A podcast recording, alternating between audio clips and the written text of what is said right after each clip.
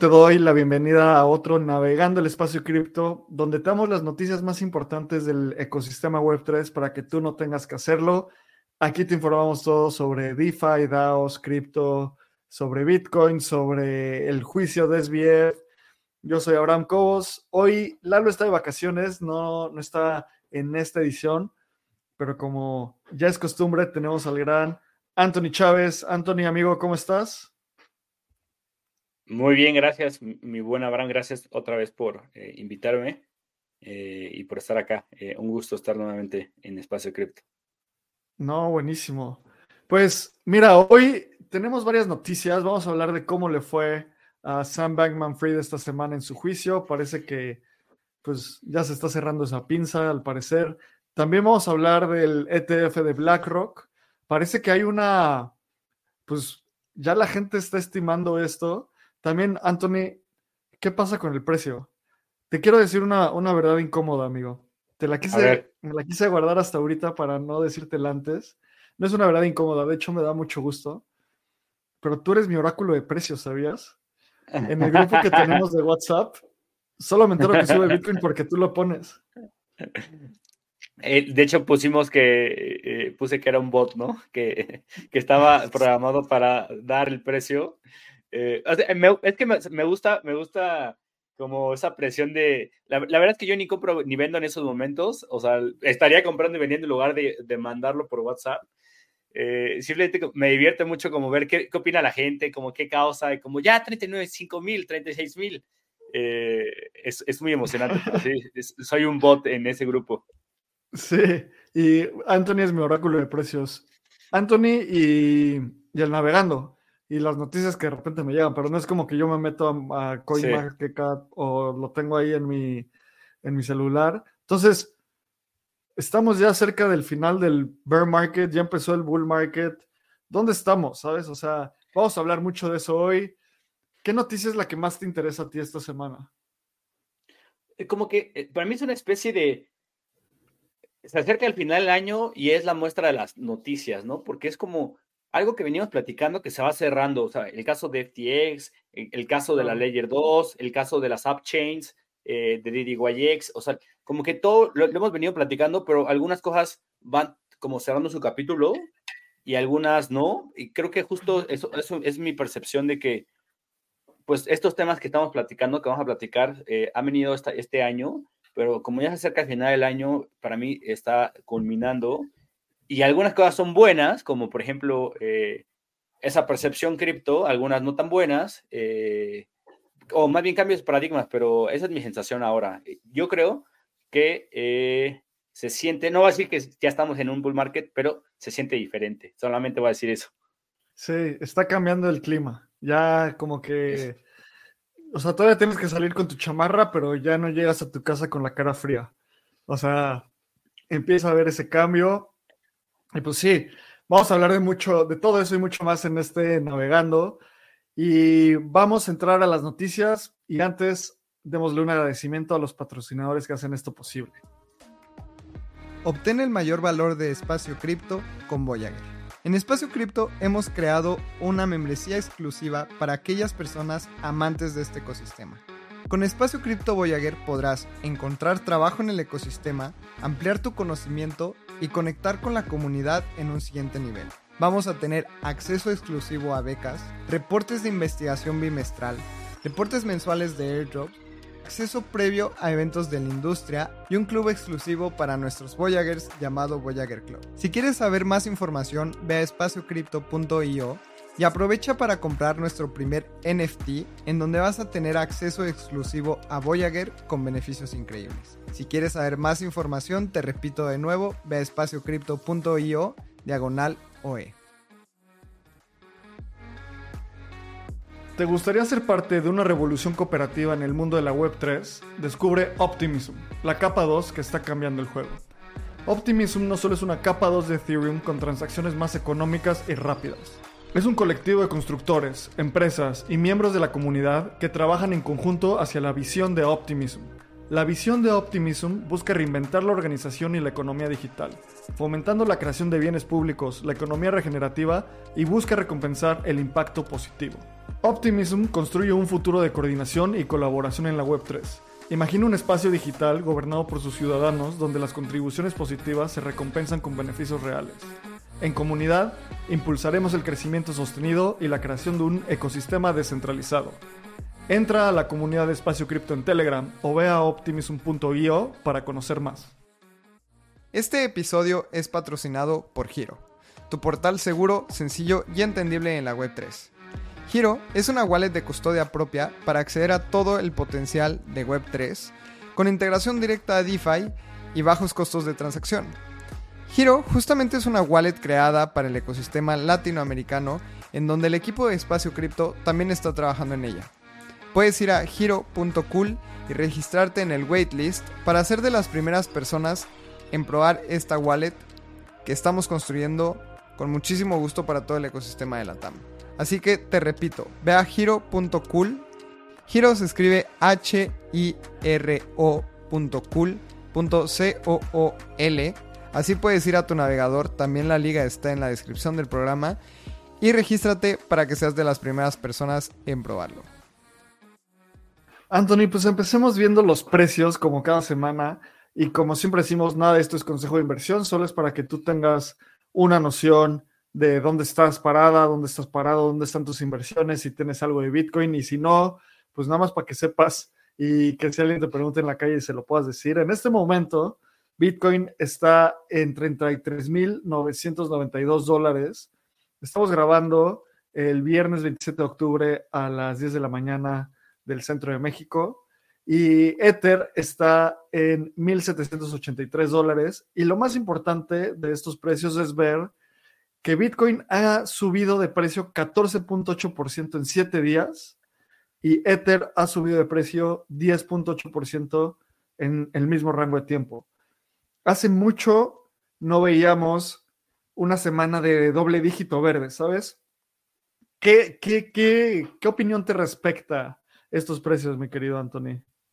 Pues mira, por ahí estaba viendo, me llamaba la atención un par de cosas eh, en la semana. Estaba viendo que quien eh, tenía mayor volumen era Tether sobre Bitcoin. Primero, eh, en algún día llegó a ser mayor. Entonces, pues, ¿qué lo está impulsando? O sea, si, si, creíamos que, que le está metiendo la gasolina, pues podría ser las stablecoin. Que esto está debatido, ¿no? Mucho, incluso hay teorías de que justo Tether ha llegado a modificar el precio de Bitcoin. Pero por el otro lado, también, eh, pues justo la gente que compró, en, por ejemplo, en el low, el low price de este ciclo, que fueron 15 mil el 21 de noviembre de 2020, del año pasado, eh, justo estamos ya cerca, ah, o sea, estamos a un mes de que sea justo un año, está 115% arriba. O sea, la gente que entró en el punto bajo del último ciclo está en 115% en Bitcoin. Hace un año, hace un año. dinero doblaron su dinero. Si tienen un pesito, ya tienen dos pesitos.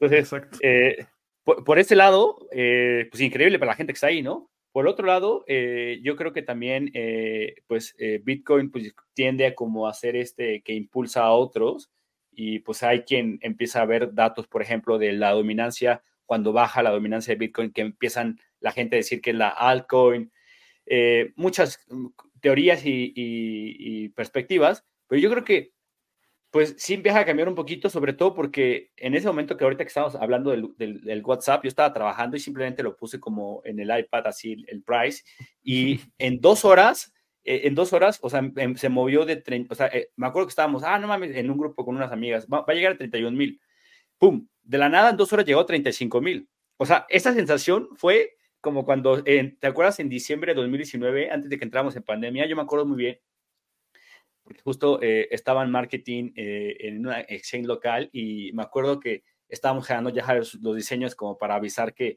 que estaba el en un nuevo precio y teníamos que cambiar uno por el otro, o sea, de forma rápida, porque me acuerdo de 2019 que, o sea, literal en horas se cambiaban miles de dólares rapidísimo. Esa sensación me dio.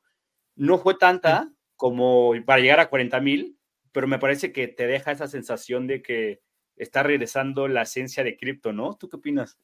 Sí, mira, hay lo que, justo lo que dices, el martes 24 de octubre, esto, supongo que estos tiempos están en UTC, eh, ah, no, están en horario, de, en horario europeo, pero cuando eran las más o menos 6 de la tarde, en la Ciudad de México, Bitcoin, o sea, el, el lunes 23, Bitcoin estaba por ahí de los 31 mil dólares y solo cinco horas después había subido 12% a 34 mil dólares. O sea, pasó de 31 mil, casi 30 mil, a 34, ¿sabes? O sea, y son esos movimientos tan bruscos que obviamente eso, bueno, no obviamente, no es tan obvio porque es, como entendiendo cómo operan los mercados, es que hubo mucha presión de compra en ese momento. Y fíjate lo que dices, yo no había visto que Tether tiene más, tuvo más volumen que, que Bitcoin. Y mi hipótesis a eso sería que pues gente saliendo de otros assets y usando Tether como puente para comprar Bitcoin. ¿Sabes? O sea, tal vez liquidando otros assets para comprar Bitcoin o nuevos inflows de Tether, o sea, nuevo dinero en el ecosistema entrando a comprar Bitcoin. Y, eso que dices de la dominancia, históricamente hemos visto, si te acuerdas en los, los, diferentes mercados que, que, hemos pasado, sé que tú, este es que tu tercer, tu tercer bull market sería, ¿verdad? Sí, pero la verdad, el primero estaba de turista y ni sabía, ni sabía que, que era, que, estaba en un beer, ni, ni siquiera sabía. Digamos que dos bueno, consciente, sí. Dos consciente. En el primero, lo, o sea, como que no entiendes cómo que está pasando, cómo se mueve, pero históricamente un bull market empieza con un movimiento fuerte de Bitcoin. Luego, ya que viene el movimiento fuerte de Bitcoin, viene un movimiento fuerte de las blue chips, o sea, de los Ethers, los BNBs, eh, los Solanas. Yo creo que esos son los blue chips de este, de este mercado. Y luego ya viene el altcoin, porque a la gente le encanta hacer DJ y comprar diferentes cosas. No quiere decir que se vaya a repetir, pero como decía T.S. Eliot, la historia no se repite, pero sí rima. Entonces, pues ya se empieza a sentir un poco más caliente. No sé si ya podemos ya, o sea, hacer el call de estamos en un bull market. Yo siempre prefiero ser más cauto, la verdad. Pues es que el tema del, del beer y del, del, bull es que nunca sabes cuándo empieza, ¿no? Eh, sabes cuando ya estás, pero nunca sabes cuándo empieza. O sea, en el beer market nadie sabía cuándo ya íbamos a empezar. O sea, ya estábamos ahí metidos cuando nos dimos cuenta que todo se estaba derrumbando, pero no, no, no fue como una fecha así como de, como la temporada de otoño, ¿no? De, 21 de septiembre a tal, o sea, no hay forma de saberlo. O sea, podríamos ya estar entrando sin que nosotros estuviéramos conscientes y nos vamos a dar cuenta hasta que ya veamos a Bitcoin a 45 mil, 50 mil, pero podríamos estar empezando. Eh, pero no sabes. Sí, sí, sí. Y creo que quiero empezar hablando de qué puede que esté empujando mucho el precio de Bitcoin. Creo que hay varias narrativas y la más importante hoy en día, no sé tú cómo lo veas, Anthony, es que pues el ETF de Bitcoin ya está por salir. O sea, justo estamos esta semana, en la semana pasada en Espacio Cripto publicamos un newsletter sobre qué quiere decir el ETF y qué quiere decir el halving. Básicamente, creo que una forma, la forma más simple de entender un ETF es que es la forma de bursatilizar un activo. ¿Qué es bursatilizarlo? Llevarlo a una bolsa de valores para que la gente pueda tradearlo. Y eso lo que hace es que abre Bitcoin al mercado financiero global, ¿sabes? Y la gente con este ETF, con el ETF Spot, tienen que comprar Bitcoin. Y la primera noticia es que esta semana BlackRock ya empezó a, a comprar Bitcoin para probar que su mecanismo para su ETF funciona. No quiere decir que compraron millones de dólares de Bitcoin, pero ya lo están comprando. Y si lo están comprando es que ya creen que están muy cerca de aprobarse. Según los estimados, se aprobará eh, a principios del próximo año, según algunos expertos, pero pues no sé. O sea, yo siento que ya estamos muy cerca de el tan esperado ETF spot de Bitcoin. Yo, yo, yo, lo que opino sobre el ETF es que, o sea, tengo, eh, tengo sentimientos encontrados porque por un lado la gente dice, como cripto, eh, este, este, ente revelador ante la dominancia financiera de los grandes corporativos, está esperando la noticia, pues justamente de su contraparte, contra los que estás luchando. O sea, ¿qué está moviendo el mercado? Que el que con el que estás luchando eh, te apruebe. Eh, entonces, ahí ese sentimiento encontrado. Por el otro lado, o sea, siendo más realistas, eso eh, pues, eh, abre, pues es como la, liquidez es como un río, ¿no? Donde estás abriendo una vereda muy fuerte a los boomers, porque los boomers no van a comprar eh, custodial, cripto custodial, no van a ver una, una cuenta en una exchange tradicional, sino lo quieren en su desk tradicional donde tienen otros ETF, donde le van a apretar un botón y van a comprar ETF e de Bitcoin. Le vale gorro si tienen la custodia de sus Bitcoins. Eso es algo importante. Yo creo que la gente lo está viendo porque pues, además de que eh, eh, pues, te la liquidez a BlackRock, el asset manager más grande del mundo, eh, pues también se vendría el de iShares, el de Fidelity, etcétera. Entonces, tengo mis sentimientos encontrados y por otro lado, yo en, un evento, en un panel que estuve con de DeFi en Bogotá, yo les hacía la esta pregunta que te, que te la haría a ti, sería, ¿qué tanto va a permear eso, por ejemplo, a DeFi? Porque yo lo veo como muy diferente, es como un río que está el lago que se va a llevar el agua hacia Bitcoin, pero no sea DeFi, porque si el ETF y DeFi, ¿qué tanto tiene que ver? pues mira, como yo lo veo es, depende, creo que hay dos formas de verlo y podemos verlo como con una teoría estadística que es la estadística, la teoría estadística de los grandes números, ¿no? Los big numbers. Cuando ves algo suficientemente de lejos, todo está conectado. Pero cuando ves algo muy en específico, todo está desconectado. ¿A qué me refiero? Si tú tomas una foto de el, mundo, puedes decir como, ah, el planeta Tierra se ve muy saludable, o sea, es muy azul, parece que no hay tanto daño en la capa de ozono, pero si tomas una foto muy específica en, una, en un lugar desértico, pues dices, no, el planeta Tierra se está cayendo. Entonces, a esto, a lo que voy es que yo creo que ah, viéndolo desde lejos, es positivo para toda la industria cripto. Y una marea que sube alza todos los barcos. Y pensando en este ejemplo del caudal, un ETF es importante porque le mete más volumen a ese río, le mete más caudal al río, o sea, sube el nivel de agua que hay. ¿Por qué? Porque entra nuevos activos a la industria, entra más dinero, entra dinero nuevo, eso es muy importante, entra dinero nuevo, no es Anthony flipeando y haciendo digen de sus NFTs, sino es la mamá y el papá, los tíos, mis tíos, eh, tal vez mis papás y mis tíos no hagan esto, pero en Estados Unidos la gente que tiene su cuenta en su broker levanta el teléfono y dice, oye, por fin quiero comprar Bitcoin, cómprame 5 mil dólares. Entonces, y están acostumbrados a ese UX. Entonces, yo creo que impacta en DeFi porque es una marea que sube todos los barcos y además, en el momento en el que hay más liquidez, hay más facilidad para hacer saltos entre activos. Entonces, con esta liquidez, mm, con mayor liquidez en Bitcoin, indirectamente va a traer más liquidez a DeFi, como yo veo cómo, cómo se conecta el sistema financiero y los sistemas descentralizados. ¿Tú, cuál es tu conclusión? Sí, mi conclusión es que al final sí, o sea, algo que siempre he dicho es que los sistemas tienden a perpetuarse buscar la forma en la que se están perpetuando, ¿no? Esta es la forma en la que el sistema financiero está perpetuando sobre Bitcoin.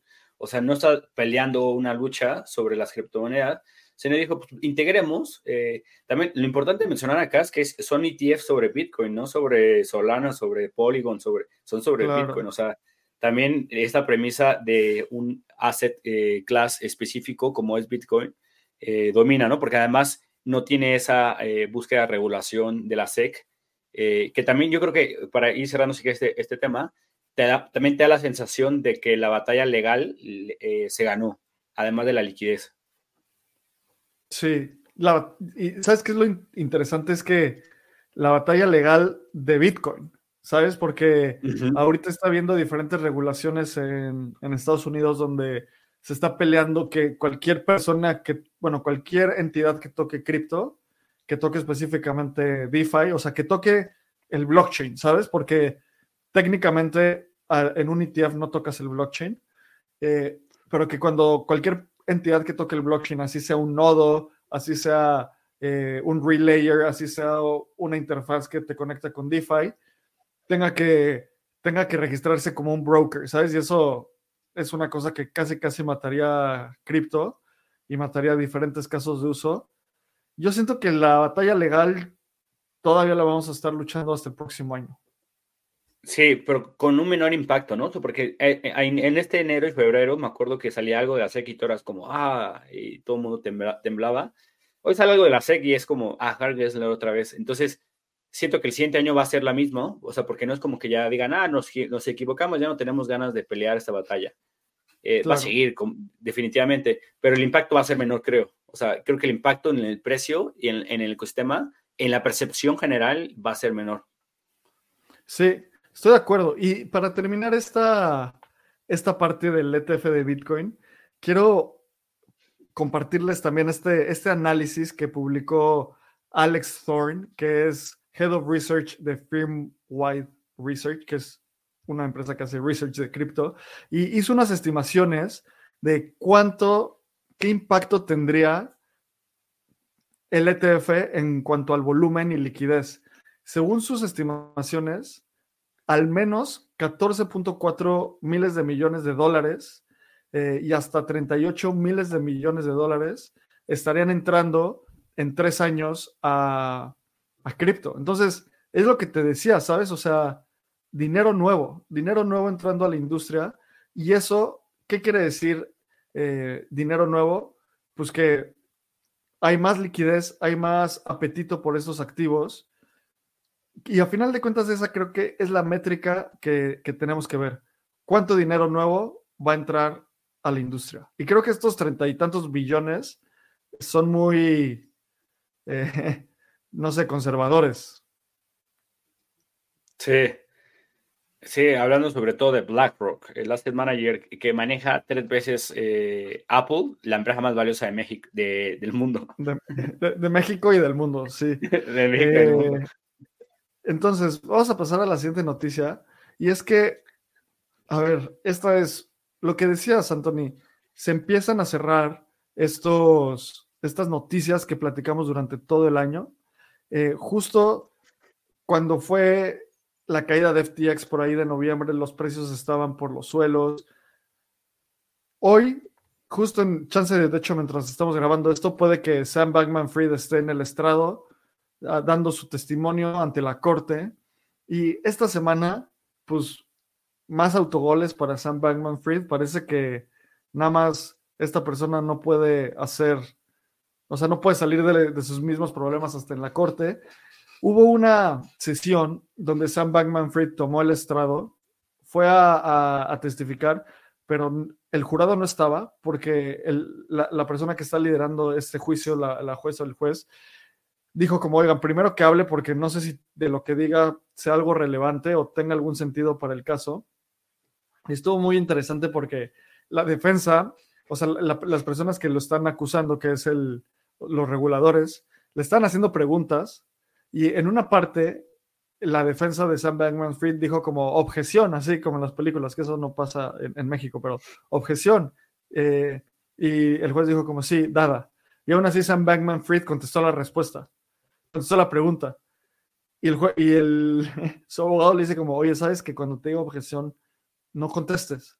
Y Sam Bankman Fried dice como, no, pero sentí que sí tenía que contestar. O sea, se sigue metiendo goles, eh, ya se vio que 75% del balance de Alameda Research eran fondos de los usuarios de FTX. O sea, siento que ya está, no sé, está el, hoyo que cavó ya lo tiene hasta arriba de la cabeza. Totalmente. Ahí voy a dar un dato que tenemos acá en el buen research del equipo de, Espacio Cripto.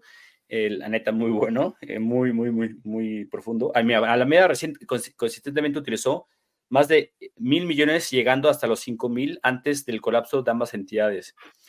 Eso creo que es importante mencionar porque, a ver, hay como una percepción, no hay creo que quien lo defienda, pero hay quien lo acusa menos. O sea, quien lo acusa menos es en el sentido de, ¿te acuerdas de Silicon Valley Bank, de Signature, estos bancos que tuvieron un bank wrong y todo el mundo decidió ir a sacar sus, sus fondos? Y pues como sabemos, los bancos no tienen todo el dinero, cuando haces eso, pues un banco se, se, cae, ¿no?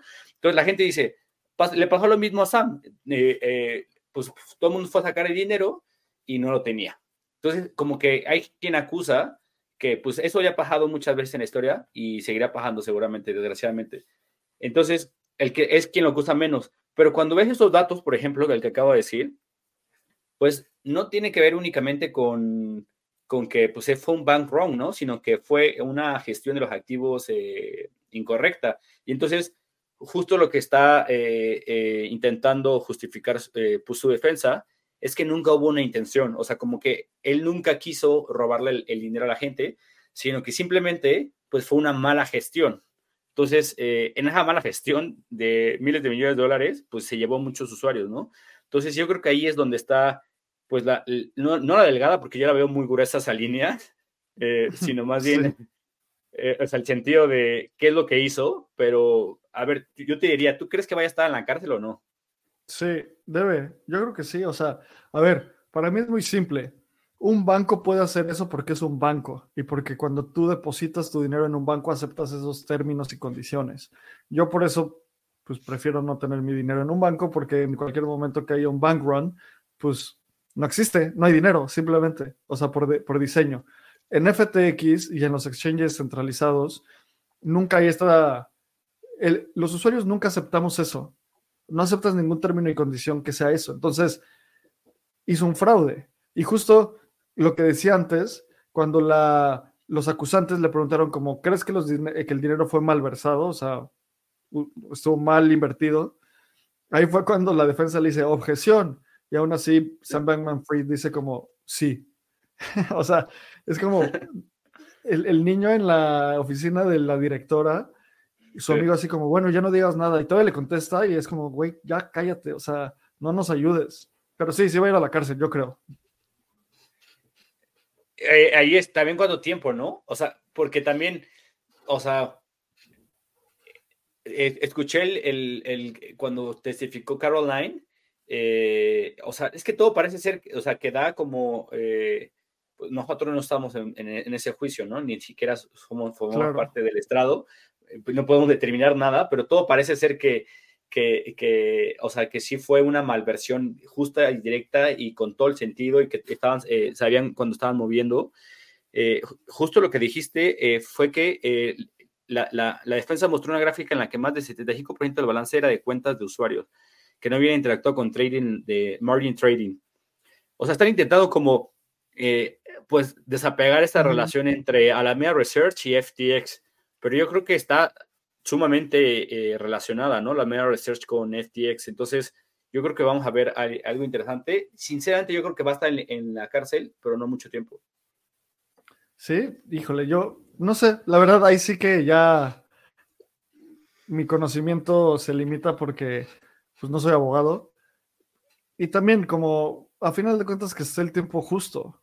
Se robó el dinero de millones de personas eh, ojalá el nuevo CEO que ya os diciendo en el navegando que entró a FTX con un BAT a rescatar todo el dinero posible para los usuarios.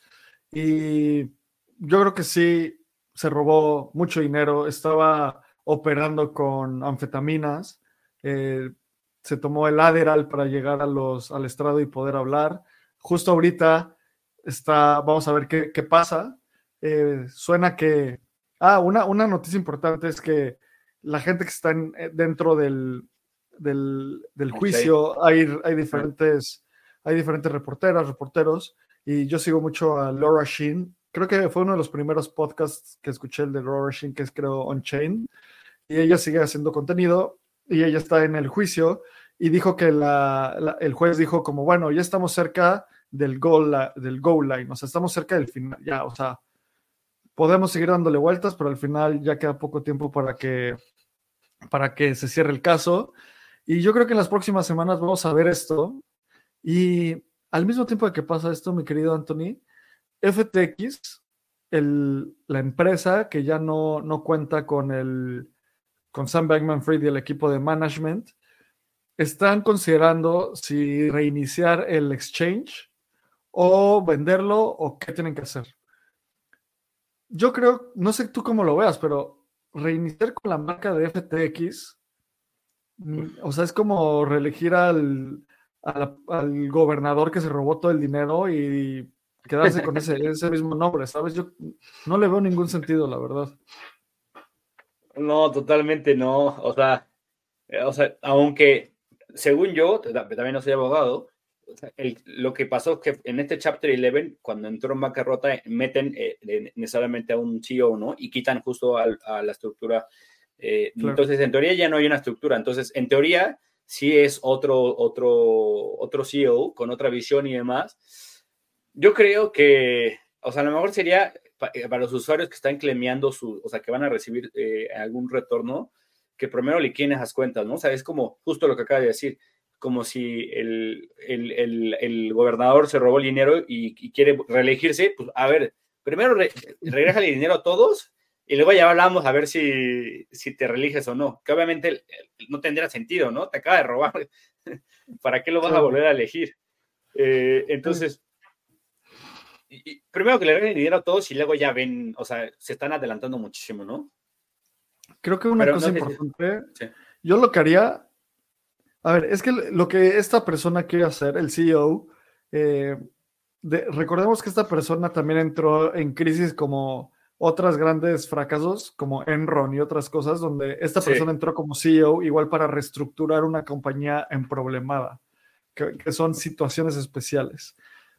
Eh, su trabajo es regresarle la mayor cantidad de dinero posible a la gente que fue defraudada. Tal vez el mejor camino, a ver qué opinas, sería vender FTX, porque tiene cosas valiosas, ¿sabes? Tiene, ha de tener algunos contratos ahí, no sé qué haya pasado con los derechos que compraron para la arena de Miami. Tiene tecnología que a algún exchange le servirá. Eh, no sé. Entonces, liquidarla por lo que pueda, por chance de algunas decenas de millones de dólares, no sé si cientos de millones de dólares, llegó a estar valuada en más de como 40 mil millones de dólares, es una locura por ahí. Y pues con esa liquidación, meterla al cochinito de las cosas que, del dinero que es para darle a los usuarios no sé, eso se me haría como lo más correcto. Sí, sí, no, yo estoy de acuerdo contigo porque también como que dejarlo en la historia volando en, el, en la trastosfera cuando puedes utilizar esos recursos, pues no, no tiene tanto sentido. Em, y, y, y, bueno, FTX se conocía muy bien, eh, nosotros que trabajamos en Exchange, por sus eh, eh, trading engineer, o sea, tenía muy buena ingeniería adentro, muy buenos fierros, entonces yo creo que esos fierros sí valen una buena lana. Eh, y, además yo creo que eso haría sentido, pero como tú dices, eh, hacerlo desde FTX, eh, no, no tampoco lo haría, ni me sentiría, tú imagínate entrar ahí FTX, ¿cómo entrarías? Así como hasta con guantes, ¿no? guantes con, una con una computadora que nunca has usado, o sea, como que esa sensación sería así de, voy a entrar a un lugar donde me robaron, pues eh, no entras igual completamente, entonces, y con cero confianza. Sí, o sea, la última evaluación a la que levantaron dinero fue 40 mil millones de dólares. Y, a ver, si yo, si a mí me contrataran para trabajar con FTX, así sea la nueva entidad, probablemente no lo tomaría. O sea, sería como, ya, dejémoslo morir. Y como usuario sería como tocar una piedrita caliente, así como, ah, no, no, no, ya, mejor liquídenla y yo creo que también, como contexto, ni Anthony ni yo somos CEOs de empresas en, situaciones especiales. Eh, entendemos cómo funciona la industria, pero eso suena, ¿no? Vamos a ver cómo se desencadena esto. Y, vamos a la siguiente noticia. Y esta semana se descubrió una vulnerabilidad crítica en la red de Lightning. ¿Y qué es la red de Lightning? Para simplificarlo y no ir mucho en detalle, una, la red de Lightning es una capa 2 sobre Bitcoin, que lo que hace es que pueda haber transacciones que son, que tienen finalización casi instantánea y hace que, Bitcoin se mueva mucho más rápido. Pensando que Bitcoin es este oro digital, eh, es necesario mover el dinero muy rápido para satisfacer las necesidades del sistema financiero y de los usuarios actuales. Y se identificó un bug que es un bug crítico, es una vulnerabilidad crítica en, Lightning, que básicamente es la principal apuesta de la comunidad de Bitcoin para escalar esta tecnología. ¿Cómo viste esto, Antonio? Pues yo creo que hay que recordar que Lightning es el precursor a las Layer 2, a los, a los sidechains, a la escalabilidad, ¿no? Eh, muy pocos recordamos que fueron las primeras propuestas de intentar escalar lo que ya estaba, que era Bitcoin y Ethereum. Que ha crecido o no ha crecido, pues, eh, no lo sé. Yo solo lo he usado una vez en, El Salvador para pagar un Starbucks eh, usando Moon Wallet. Eh, me pareció igual de complicada la, experiencia que una Layer 2, pues, porque tienes que pasar de un activo de otro, etcétera. Pero sin duda ha, prevalecido. Entonces, este tipo de cosas, de hecho, creo que es como la primera vulnerabilidad fuerte que le encuentra, ¿no? A, a Lightning Network. Entonces, sí, no, sé si la primera, pero una muy importante recientemente, sí.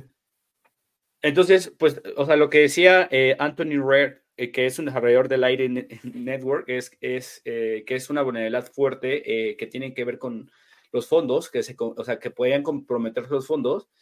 y lo, lo, peor es que pues, esto aliente, desaliente más bien a la gente a utilizar Lightning Network, que nuevamente, como decía, es el old school o el viejo aquí, que eso es algo bueno, pero que no sé si habían empezado a entrar nuevos usuarios. Entonces, el impacto para mí de Lightning Network sería pues que se, sea más lento todavía la adopción de este tipo de propuestas.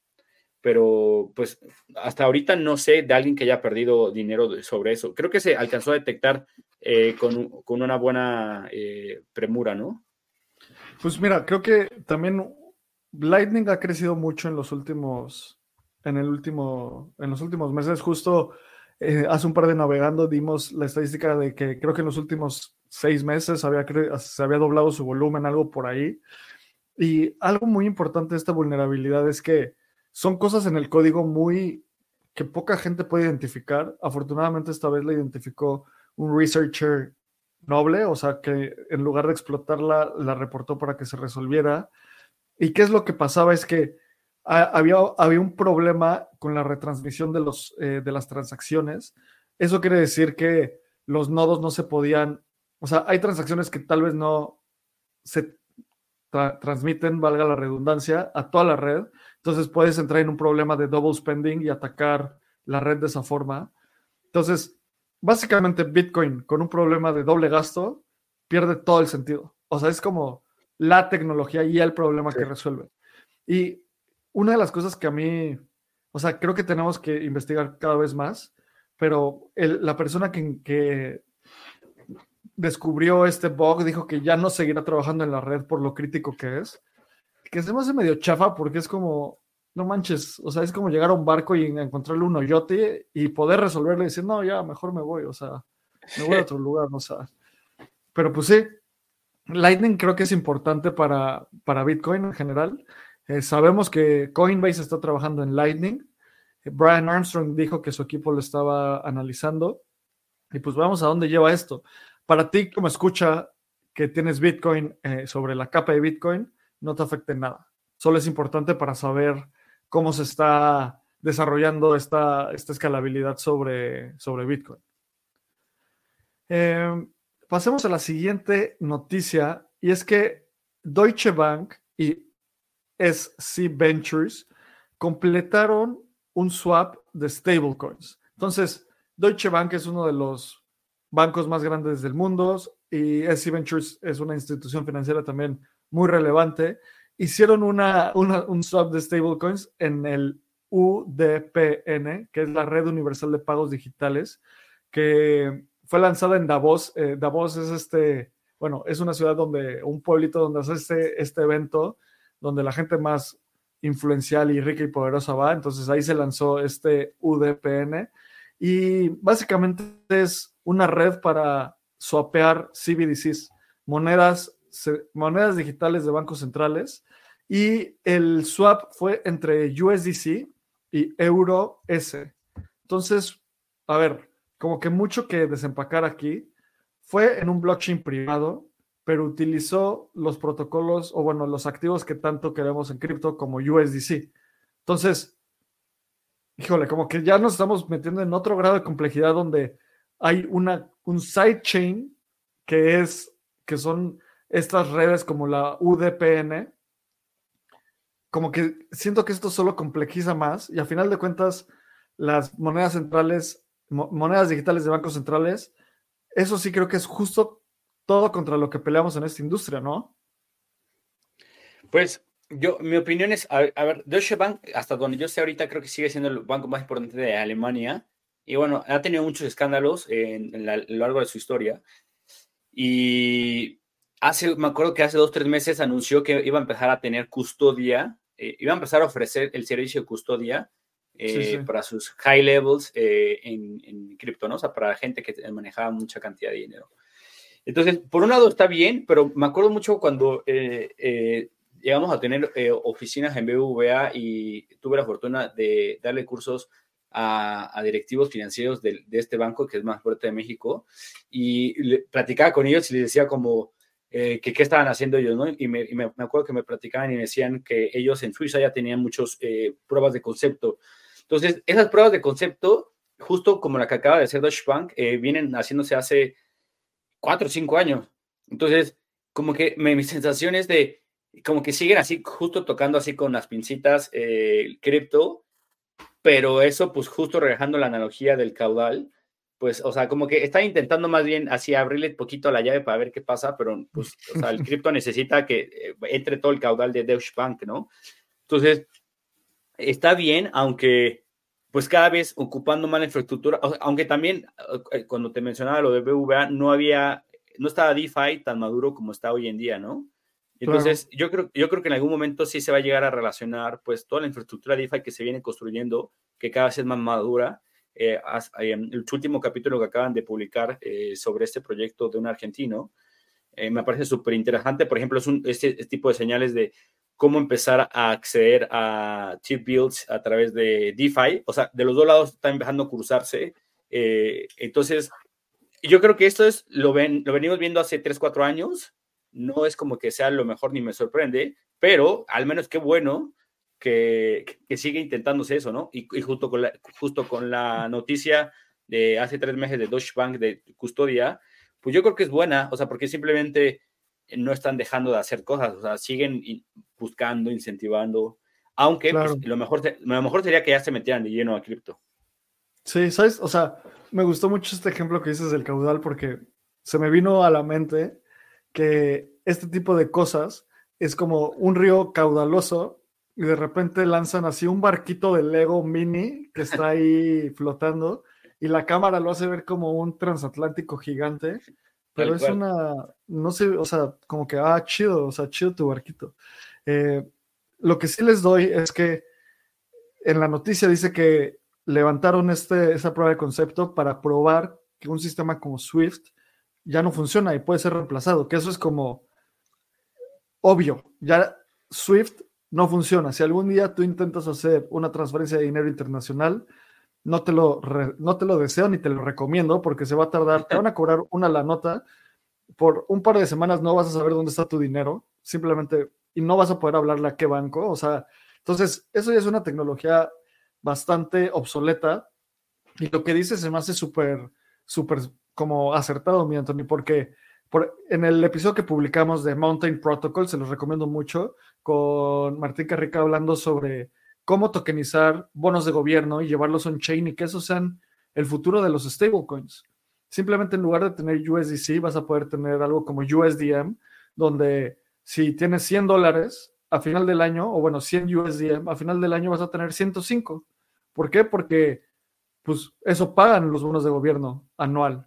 Entonces, cada vez se va ajustando tu balance poco a poco. Entonces, híjole, como que es muy emocionante porque hay tantas cosas pasando que los bancos, de nuevo, Mountain Protocol está construyendo un transatlántico y estos mandan su leguito y tienen más exposure de medio, ¿sabes?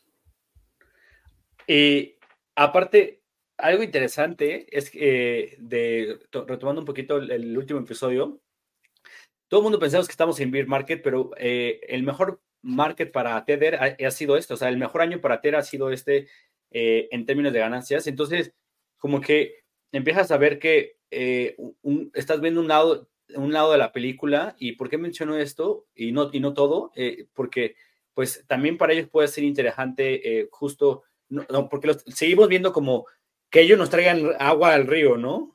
pero también nosotros podemos llevar agua al río hacia allá.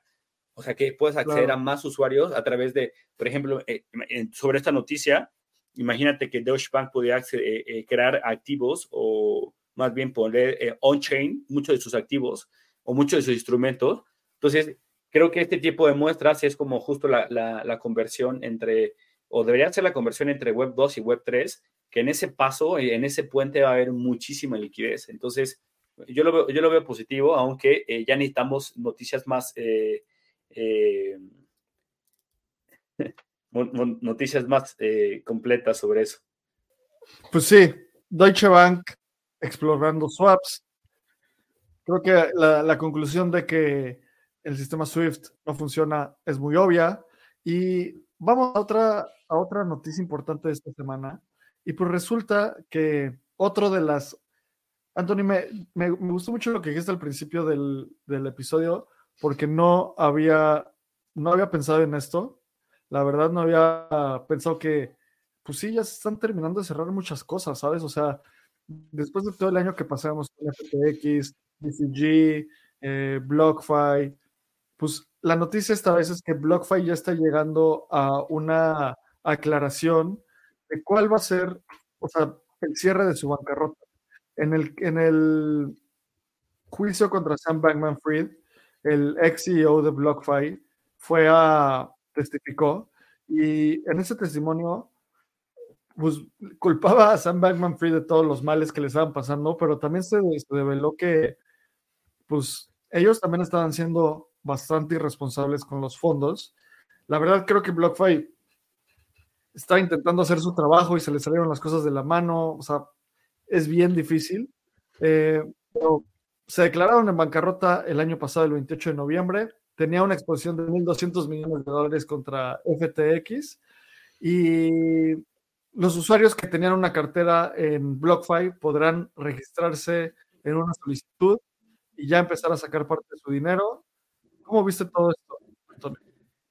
Es que hay que recordar que BlockFi, o sea, la tocada final fue de FTX, pero no fue eh, el inicio. Fue Terra quien lo, lo, tiró por su exposición que tenía con Justy y que eh, me acuerdo que cae eh, BlockFi eh, después de la caída de Terra, muy, muy poco después, o sea, muy rápido. Y, y luego me acuerdo que para los usuarios fue algo muy trágico porque fue como cuando estaba en este blog eh, eh, FTX, eh, todo el mundo decía, todo está cayendo y FTX es el grande, no el fuerte, porque salió a decir, ah, vamos a ir a comprar BlockFi, vamos a ir a comprar Voyager. no sé si te acuerdas también que Voyager le pasó lo mismo. Sí, sí, sí. o sea, pero no Voyager de espacio cripto, sino la, la, la, la de finanzas. y, y, sí, sí. Y entonces todo el mundo dijo, ah, güey, FTX es el, el, grande, el fuerte aquí, güey. O sea, ya llegó a ofrecerle. Y entonces todos los usuarios de Block, BlockFi dijeron, uff, qué, qué, buena liviane, ¿no? Al final no va a caer. Y luego, pues, pum, pasó lo que, lo que ya hemos hablado muchísimo y pum. Entonces ahí fue cuando ya sale BlockFi a decir, no, chavos, eh, eh, eh, quien nos iba a comprar eh, resultó ser un fraude. Y entonces me imagino que es lo que acabas de decir de la testificación del ex CEO, donde dice, pues me imagino que dijo que sí, se cayeron principalmente por FTX, porque me imagino que, no sé cómo fue el arreglo, pero también te acuerdas que fue, o sea, me acuerdo que también Block5 era el unicornio, o sea, que valía como 6 billones, y que creo que FTX quería comprarlo cerca de 35 millones de dólares, o sea, de una cosa de nada, o sea, centavos, centavos. Entonces, me acuerdo que, que fue como una trágica historia porque dijeron, me lo van a comprar, pero por nada, o sea, o sea literal fierro viejo que venda. Sí, ¿sabes? Y, lo que dices es, eh, me, acuerdo mucho de eso porque lo que pasó es que Terra hizo que Three Arrows Capital quebrara, lo que hizo que BlockFi quebrara. O sea, es como este efecto de contagio. Y pues resulta que ya se va a, cerrar, la gente va a poder sacar su dinero. Lo, lo, que no termino de entender es, o sea, ¿se les va a dar el 100% del dinero perdido a los usuarios o tuvieron un haircut? No dice, ¿verdad? No encuentro ese dato. No, la verdad no sé tampoco, porque tampoco sabemos con FTX, eh, tenemos varios amigos conocidos, yo no, yo no estoy en ese caso de la gente que está clameando, pero por ejemplo no sabemos, o sea, como que todos los que están cayendo, incluso tampoco Celsius, eh, sé cómo está la claridad de Celsius, eh, o sea, como para que vayamos sabiendo, porque sé que para algunos, o sea, hay retorno, pero no para todos, sino hay primero como para los primeros inversionistas, que son millones de dólares, miles de millones, entonces Puede que sí, pero no sé si para todos. Eh, no hay claridad en eso, me parece. Sí, sí, tenemos que investigar un poco más de esto. En el siguiente, eh, a ver, dice que cualquier persona que tiene, lo que entiendo es que aquí dice que es cualquier persona que no haya retirado más de 250 mil dólares va a poder sacar su dinero. Entonces, lo que parece que están diciendo es que a la gente que eran, no eran ballenas, van a poder sacar su dinero. Entonces, son buenas noticias que se cierre esto. Otra noticia que se cierra este año. Y, Anthony, otro elemento que ha estado muy en boga este año es que las capas 2. Y hace literalmente un año, dimos esta noticia de que DYDX estaba empezando a construir un app chain sobre Cosmos y parecía muy innovador, pero hoy con todo el ecosistema de Layer 2 parece que fue muy temprano para DYDX para moverse a Cosmos. Estamos viendo Base, estamos viendo Sora sobre Optimism. En ese momento todavía los rollups y los rollups as a service como el eh, OpenStack, Arbitrum Orbit, el Chain Development Kit de Polygon, que esta semana grabamos un episodio con el Head de Business Development para Latinoamérica de Polygon y sale en las próximas semanas, va a estar súper top. Pero bueno, ya salió el app chain de DYDX sobre Cosmos. Creo que, no sé, o sea, yo sigo un poco escéptico de esta solución porque la liquidez va a estar segmentada, no va a estar en el ecosistema de Ethereum, que es donde hay más liquidez. ¿Cómo ves tú? Uf, es, es, difícil eh, descifrarlo porque está como esa tendencia de las dApp chains, que cuando vamos a los first principles de las blockchain, eh, de, que ustedes lo han platicado acá sobre las supernaciones, esas supernaciones, o, o, creo que lo compartí una vez por acá, yo lo veo como parque de diversiones también, donde es un ecosistema, ¿no? O sea, tienes los protocolos que son estos eh, mecanismos o son estos, imagínate que es el Superman, el, el que la wea en el Citrax de México, cada uno, pero necesitas tu propia economía para que la gente vaya y consuma. Pero lo que estás haciendo es que solo sea un parque de diversiones, o sea, en, fuera de la nada y que esté súper desconectado, eh, que digo, puede ser interesante para la gente que ya está dentro del parque de diversiones, pero que necesita conectarse con, con, otros eh, yo creo que justo por esos efectos de, de, red, pues las blockchain funcionan bastante bien y por eso Ethereum le va bien. Entonces, ¿cuál es el sentido de una DApp chain si no tiene efectos de red?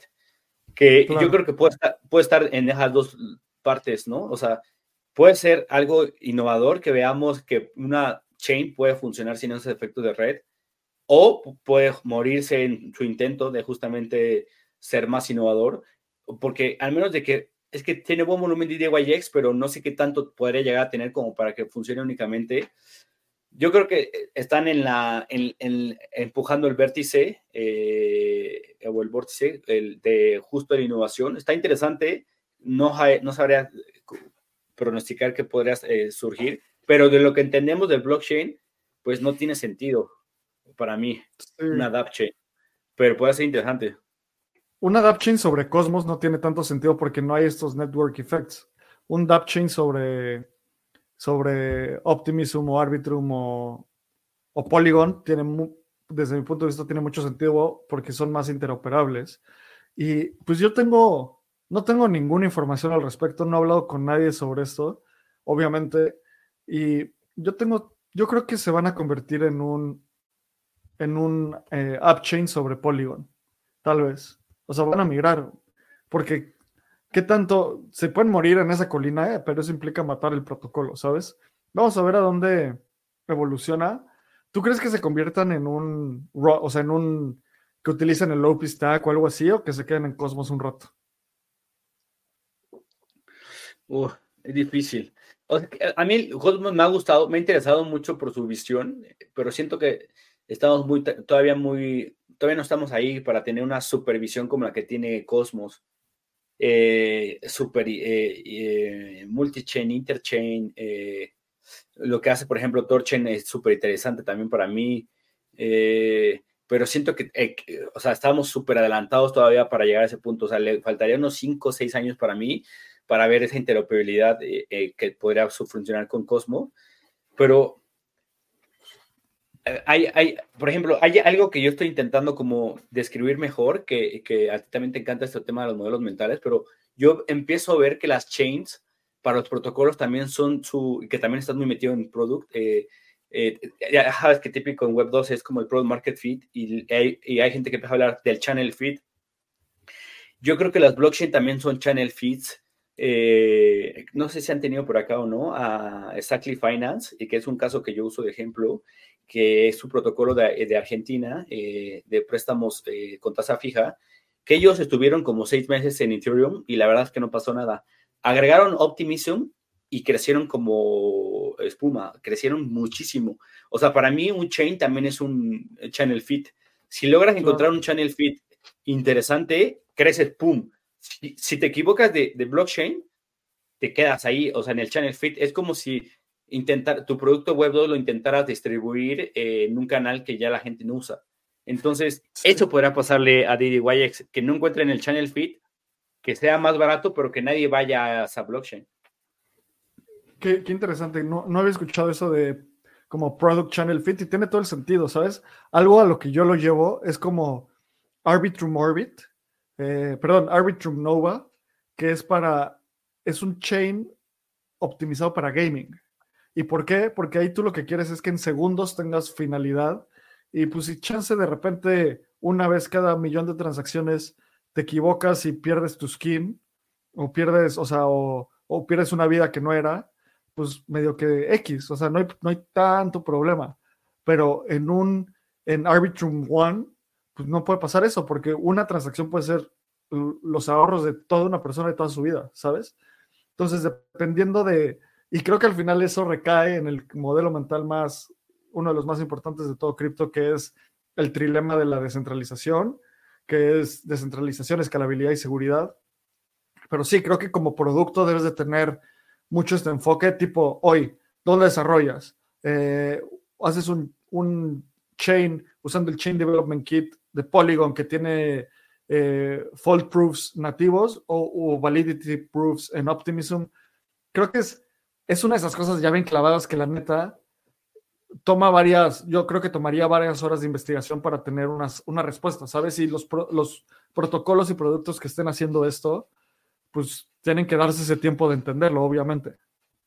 Y, y, es que no, eh, lo hemos estado viendo como tecnología, pero no solamente es tecnología, también es growth, es crecimiento. Y que imagino que ahorita lo están haciendo como con Jairo, eh, eh mucho de sus análisis es, o sea, puedes, o sea, puedes tener una tecnología, me he estado metiendo mucho en la parte de, de, StarNet, fui a su summit en San Francisco, a mí me encanta StarNet, pero siento que sigue en la parte de tooling, eh, o sea, se, están creando las, las, las, herramientas, y así hay muchos, ¿no? Layer Zero acá de levantar capital, o sea, hay muchos que puedes decir, es súper innovador, vamos a integrarlo, pero pues todavía no hay nadie ahí, ¿no? O sea, eh, es como Las Vegas, eh, que apenas se va a construir. Entonces, claro. yo creo que las blockchain ya no solamente son tecnología, también son tu canal de distribución. Sí, 100%. O sea, ese es un punto súper importante y justo en el episodio que grabamos hace poquito con Said de Metamask sobre Metamask Snaps, pues es eso, justo mi Anthony. Metamask ya tiene 30 millones de carteras y 30 millones de potenciales usuarios. Obviamente hay varios duplicados. Yo tengo como nueve carteras de Metamask. Pero el punto es que ya teniéndolo ahí, es como, no es lo mismo vender en todos los Walmarts de México que en las tienditas de la, en todas las tienditas de, no sé, Azcapotzalco. O sea, tiene mucho menos escala, ¿sabes? Entonces, eh, creo que es un análisis interesante y creo que podemos ahondar más en esto del Product Channel Fit. Vamos viendo a dónde se migra DYDX. Creo que, híjole, no sé si se queden en Cosmos. Y hablando de, de cadenas y de Product Channel Fit, salió este producto que creo que es uno de los productos más interesantes que he visto en, en cripto. Hace tiempo salió este fenómeno de friend.tech. ¿Tú le entraste ahí? ¿Compraste alguna llave? No, nunca, la neta, la neta nunca. Eh, fue más porque estaba en medio de muchos eventos y corriendo y haciendo. La neta me llamó la atención, pero eh, al punto en el que iba justo, que, quería compartir de, de, frente, que es, también creo que la gente ya está eh, con esta necesidad, tanto la gente como las blockchain, de ver como los final consumer app, eh, o sea, cosas que ya se van a, se van a consumir al final de uso, y que mucho tienen que ver con social media o bueno, con la parte social. yo creo que le están pegando mucha esa tendencia y pues bueno, en este caso ya hay un nuevo formato, ¿no? Me parece. Sí, ¿cómo funcionaba FriendTech? Yo me meto a friend.tech y bajo una Progressive Web App, que justo esta semana en Espacio Cripto publicamos un newsletter de qué son las Progressive Web Apps y por qué son tan importantes para el futuro de cripto. Básicamente es una app que puedes tener en tu celular que no bajas por el App Store. Entonces, pues te saltas a Apple para eso y tu app funciona muy bien. Y esto lo hicieron porque cuando tradean NFTs no quieren pagarle el 30% que cobra Apple sobre esas transacciones. Entonces, lo que tú haces es que Anthony, con su llave privada, conecta, bueno, te, genera un wallet Frentech, conectas tu Twitter, validas tu identidad con esa, con esa conexión con Twitter y haces un cuarto. Y es como para influencers o para gente influyente eh, haces un cuarto y en ese cuarto Anthony puede decir como, métanse y van a chatear conmigo y lo que tú haces es que compras llaves a ese cuarto, compras keys. Y cada vez que alguien compra un key o cada vez que vende, alguien vende un key, sube de precio todos los keys, todos suben de precio. Y el 5% de esa venta se le va a, a la persona que lo vendió y 5% al creador. ¿No? Entonces, yo cuando vi eso fue como, pues bueno, lo probé, o sea, es como Degens going Degen entre ellos, ¿sabes? Y salió toda esta narrativa de no vendas mis llaves y yo compra mis llaves compra, y yo compro tus llaves y no vendas mis llaves. Entonces así sube de precio. Y fue un experimento interesante. Fue tan interesante que ha sido una de las aplicaciones con mayor volumen en este año, FriendTech. Y ahora salió Song.tech, que es este, esta lógica donde tú te metes a song,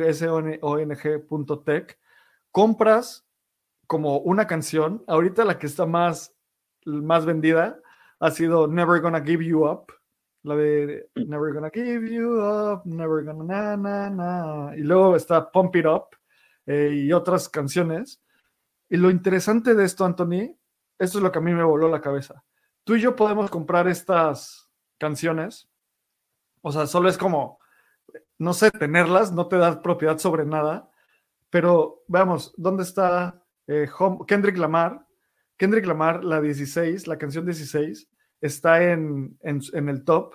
Kendrick Lamar, si tiene el password del Spotify, de la cuenta de creador de Spotify, puede entrar a song.tech y reclamar ese 5% de comisiones. ¿Sabes cuánto eso podría ser más redituable para Kendrick Lamar que tener un millón de, de plays? O sea, eso es a mí lo que se me hizo increíble.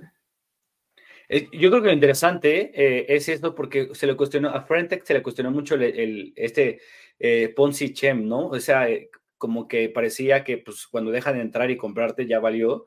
Este no me parece tanto, o sea, desde afuera, me parece algo más, más redituable, más sostenible, pero yo creo que vamos, cada vez vamos a ir empujando más la innovación hacia estos modelos que cada vez van a, van a ser mucho más rentables, mucho más redituables, sostenibles, reales, que antes parecían muy, muy locos. Me acuerdo mucho eh, que cuando daba cursos, hablaba de esta empresa que compró Spotify eh, sobre música y blockchain hace 3, 4 años, y era como muy futuro y ya, está sucediendo. imagínense, en 3, 4 años, cómo puede llegar a cambiarlo. Eso, eso, eso está chido. Sí, 100%. O sea, creo que este modelo de, no sé, de que la gente compre algo y que se le vaya directo al creador ese dinero, es un game changer. O sea, literalmente para generar un dólar la gente tiene que tener cientos de miles de, plays en Spotify. Entonces, con esto, en un segundo podría tener mucho más. Entonces, pues bueno, esto es una evolución que a mí me interesa mucho. Justo vamos a publicar en esta serie que tenemos en el newsletter de las narrativas del bull market Vamos a publicar esta de eh, redes sociales on-chain, que creo que viene mucho de esto. Y Anthony, muchísimas gracias por estar en el navegando. Para cerrar, como, ¿qué te llevas de esta semana? ¿Qué, qué te tiene feliz, emocionado, bullish? primero, eh, se respiran aires diferentes y al final creo que estamos cultivando, o sea, la gente que, está, que sembró eh, cosas buenas, va a cultivar cosas chidas. O sea, tanto en la comunidad, tanto en las relaciones, tanto en sus conocimientos, tanto en sus inversiones, tanto en sus aprendizajes, o sea, en todo lo que hicieron, todo lo que decidieron hacer este año, que parecía muy feo, eh, van a cosechar pues lo bueno lo malo. Eso es lo que me llevo. Sí, eso está increíble. Cosechas lo que siembras y si has cosechado cosas chidas en este bear market, vas a cosechar cosas, vas a, más bien, si has sembrado cosas chidas en el bear market, vas a cosechar cosas muy bonitas. Yo estoy muy bullish en la colaboración en la comunidad. Tenerte aquí me da un chorro de gusto. Seguir como tu podcast, eh, que seas mi oráculo de precio también me da mucho gusto. y pues bueno, muchas gracias, gracias, por estar aquí, tú que nos escuchaste. Como siempre digo, muchas gracias por querer saber hoy más de lo que querías saber ayer. Nos vemos. Este guion de Mundo Futuro lo escribió una inteligencia artificial. Imagina un mundo donde la tecnología se convierte en una extensión natural de nuestras vidas. Donde cada experiencia se eleva a niveles inimaginables de simplicidad. Un mundo donde los límites se desdibujan y las ideas se hacen realidad con un solo toque. El mundo cambiará más en los próximos 10 años que en los últimos 100. Yo soy Jorge Alor. Yo Mario Valle. Y yo Jaime Limón. No te pierdas Mundo Futuro, el principio del fin. Disponible en cualquier plataforma de podcast. Mundo Futuro, Mundo Futuro. Judy was boring. Hello. Then Judy discovered ChumbaCasino.com. It's my little escape. Now Judy's the life of the party. Oh baby, Mama's bringing home the bacon. Whoa, take it easy, Judy. The Chumba life is for everybody. So go to ChumbaCasino.com and play over 100 casino style games. Join today and play for free for your chance to redeem some serious prizes. ChumbaCasino.com. No purchase necessary. Void where prohibited by law. 18 plus terms and conditions apply. See website for details.